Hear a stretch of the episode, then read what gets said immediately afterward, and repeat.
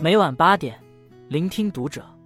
各位听友们，读者原创专栏现已全新上线，关注读者首页即可收听。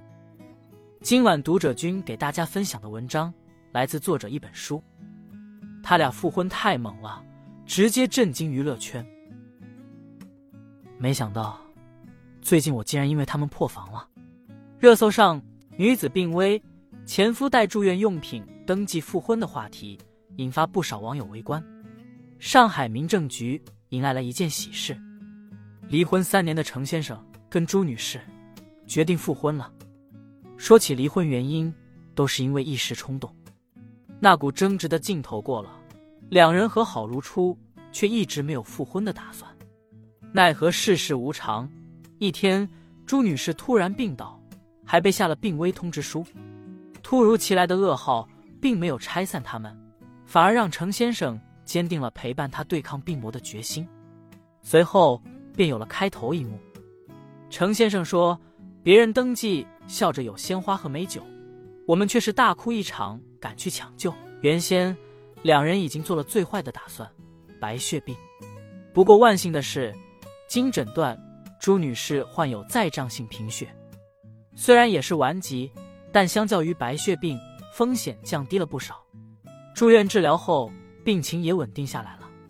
打开评论区，网友们纷纷送上祝福。婚姻这场旅途不可能一直风平浪静，总会出现波折。有人分道扬镳，有人不离不弃，但往往穿过重重磨难，才会让人更加珍惜。感情的长久，靠的从来不是海誓山盟，不是甜言蜜语，而是风雨同舟的感动和相守。如今。我们每年都会见到一些闪婚闪离的案例，复婚也变得平常。可是，对绝大多数人来说，复婚依然是一个很需要勇气的决定。看过一则被全网关注的消息：八十七岁的肖剑武和八十五岁的徐艳君复婚了。当年，两人相逢于一场舞会，奈何他们都不会跳舞，索性待在一起聊天。这场舞会后。两人就时不时书信往来，彼此的心也越拉越近。就这样，经过了六年，他们才真正走到一起。没多久，两人就举办了婚礼，开始了幸福的小日子。因为肖剑武的工作原因，夫妻俩总是聚少离多，家里几乎都是徐艳军一人在支撑，赚钱养家，照顾儿女，孝敬公婆，忙里忙外，没有半句怨言。可渐渐。两人生活中矛盾不断，性格都倔，争吵不断，最终还是走上离婚的道路。过了几年，徐艳军的身体最先出了问题，有点糊涂，还时常忘了自己是谁。去了医院检查，才知道他患上了阿尔兹海默病。有一次，徐艳军突然昏倒在地，情况特别紧急，让肖剑武想想都觉得后怕。从那以后。肖剑武总会待在他身边，关心照顾他，但也让他意识到留给两人时间不多了。于是，他们决定复婚。在人生最后的这段时间，他们重新牵起了对方的手。他们的感情让人羡慕又感动。疾病是一面镜子，照进人性的善恶美丑。好的夫妻从来都是过命的交情。无病无灾时，他们放手互不干扰。各自安好，但面临磨难，他们没有大难临头各自飞，而是成为对方最坚强的后盾。经历过人生的黑暗时刻，方会明白伴侣的重要。人生贵在相知相守，在这世上，没有什么比共患难更可贵的情分了。唯有以爱为基础，以心为依托，才能确定身边人值得相伴一生。毕竟，每一段婚姻走到最后。都是生命对生命的托付。人们常说，再深的感情也经不起人心的考验。可，真正爱你的人，在风雨面前是从不会退缩的。还记得阎维文吗？舞台上的他，嘹亮的歌声，挺拔的身姿，总是神采奕奕。但生活中，他和妻子的爱情却更让人感慨良多。两人刚认识时，阎维文十五岁，刘卫星十四岁。在朝夕相处中，他们偷偷的相爱了，后来两人顺理成章结了婚，有了幸福的三口之家。明明一切都在朝着好的方向发展，可命运总爱开玩笑。妻子刘卫星被查出了乳腺癌，还不到三十岁的她，难以承受这突然的打击，绝望的抱头痛哭。严维文强忍悲痛，安慰妻子，跑前跑后照顾她，忙着联系住院。那段时间，乌云笼罩着两个人。好不容易联系好了手术，妻子却不肯做手术，想看丈夫比赛，陪他分享得奖的喜悦。在我心里，没有什么能比你更重要。严维文也无法改变妻子的决心。比赛那天，严维文带着妻子的祝福参加了比赛，手捧奖杯，但脸上的笑容凝着苦涩。颁奖典礼一结束，他迅速奔向妻子，就去了医院。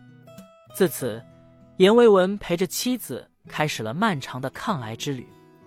每天，他陪着妻子化疗，贴身照顾。为了让妻子多补充营养，他变着花样做饭给妻子吃，只为哄她多吃两口。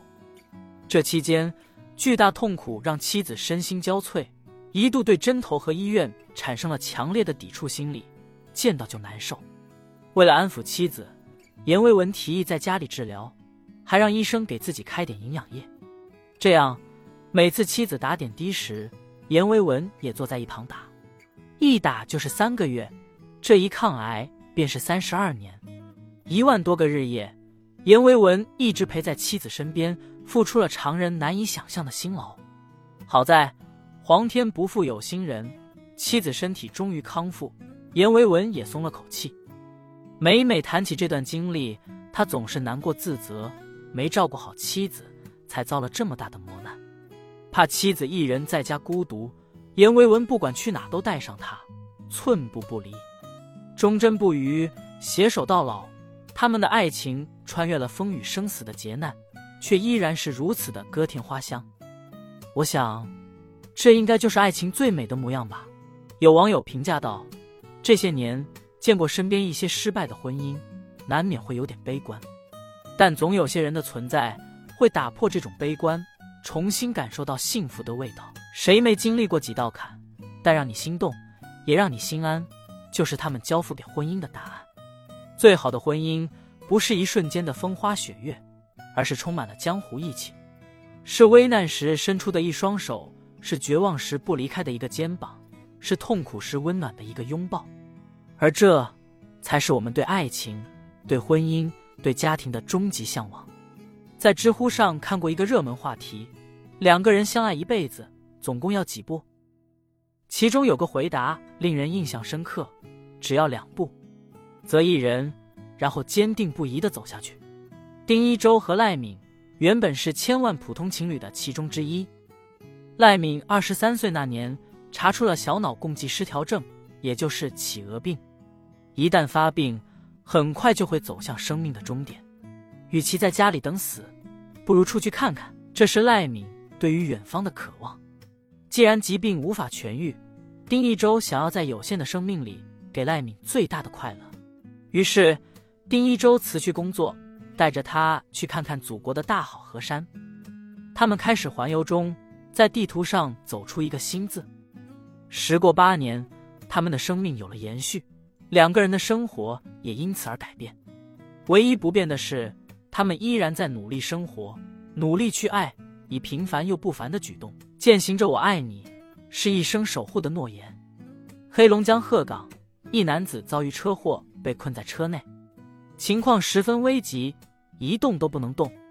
消防员在救援时，男子接到妻子电话，见状，他恳求消防员们别出声，先别说话，我老婆给我打电话了。